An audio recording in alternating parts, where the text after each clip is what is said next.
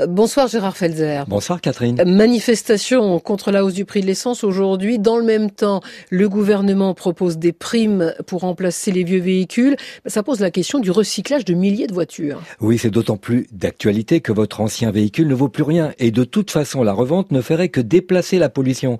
Sur les 39 millions de voitures que compte la France, chaque année, c'est environ un million et demi d'entre elles qui arrivent en fin de vie. Et ça ne fait que commencer. Du coup, cette filière se développe et s'organise comme l'INDRA, Olivier Godot, son directeur de l'ingénierie. On a un système qui nous permet de faire la dépollution du véhicule et également en la retournant d'accéder tous les organes qui sont sous la caisse. Ça nous permet en fait d'extraire un groupe motopropulseur en 20 minutes. Ce que fait la profession, hein, c'est non seulement de dépolluer, d'extraire les roues, d'aller chercher la pièce détachée d'occasion, qui va permettre en fait de réparer des véhicules aujourd'hui qui sont sur le parc roulant. On peut alimenter une filière qui va recycler et refaire une matière qui sera réutilisée pour les véhicules de demain.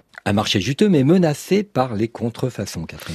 Bon, mais est-ce qu'il ne serait pas plus simple et plus économique surtout de garder la voiture et de remplacer simplement la motorisation? Oui, plusieurs sociétés transforment des voitures, des utilitaires, des bus, des camions en électrique. C'est évidemment beaucoup moins cher, mais en France, contrairement à d'autres pays, les homologations sont compliquées donc chères.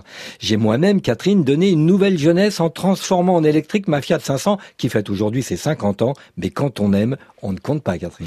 Recyclage des voitures, recyclage des routes aussi. Oui, en France, on compte plus d'un million de kilomètres de routes et près de 13 millions en Europe. Mais une route se refait régulièrement. Il est donc essentiel de miser sur le recyclage, comme le fait Colas, filiale de Bouygues et leader mondial de la construction de routes. Christophe Liénard, son directeur de l'innovation. Les routes, c'est finalement du granulat et c'est du bitume, environ 5% de bitume. Les routes sont maintenant euh, construites avec des produits recyclés. La route ancienne est fraisée. Les euh, agrégats d'enrobés qui sont issus de ce fraisage sont recyclés. Il y a trois bénéfices. La consommation d'énergie, le gaz à effet de serre euh, en moins, la ressource, représente le bitume et les granulats, et puis également, dans le cadre de ces produits encombrants et lourds, le transport. Et finalement, c'est la route qui produit la route.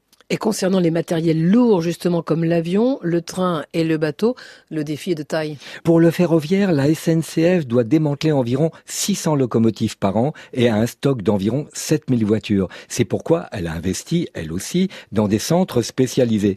Mais le problème reste le désamiantage. Quant aux avions, Safran et Airbus ont créé à Tarbes Tarmac Aerosave, leader européen du démantèlement des avions.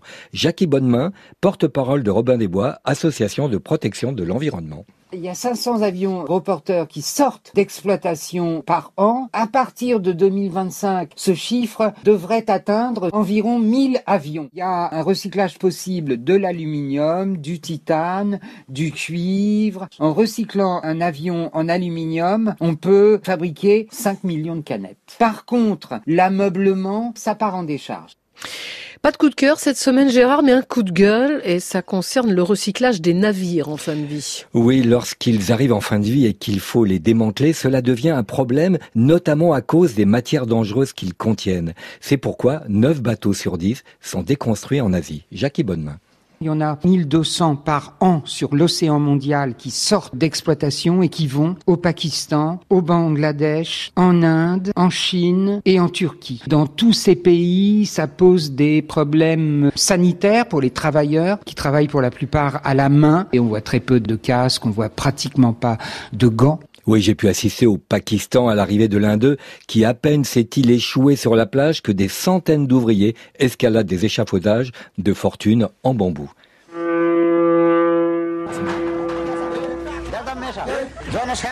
Alors ces ouvriers gagnent à peine un euro par jour et les armateurs ne sont pas très regardants concernant l'amiante notamment. Ils savent parfaitement contourner les lois en jouant sur les pavillons de complaisance attribués facilement lors des convoyages vers les chantiers. Séquence insolite maintenant avec de nouveaux sacs poubelles utilisés dans l'aérien. Oui, ça paraît incroyable. Il s'agit d'un ballon dénommé bulle d'orage inventé par Jean-Paul Domaine. Il est fabriqué à base de sacs poubelles et de scotch double face. On le remplit avec de la vapeur d'eau et le soleil, en chauffant cette bulle noire, crée un mini orage à l'intérieur. Résultat, avec de l'eau, du soleil et des sacs poubelles, on a pu atteindre 20 000 mètres, un record. La prochaine étape est de trouver un volontaire pour s'accrocher dessous. Transportez-moi l'actualité des transports, c'est chaque semaine dans le 17-20 week-end et en podcast bien sûr sur franceinfo.fr.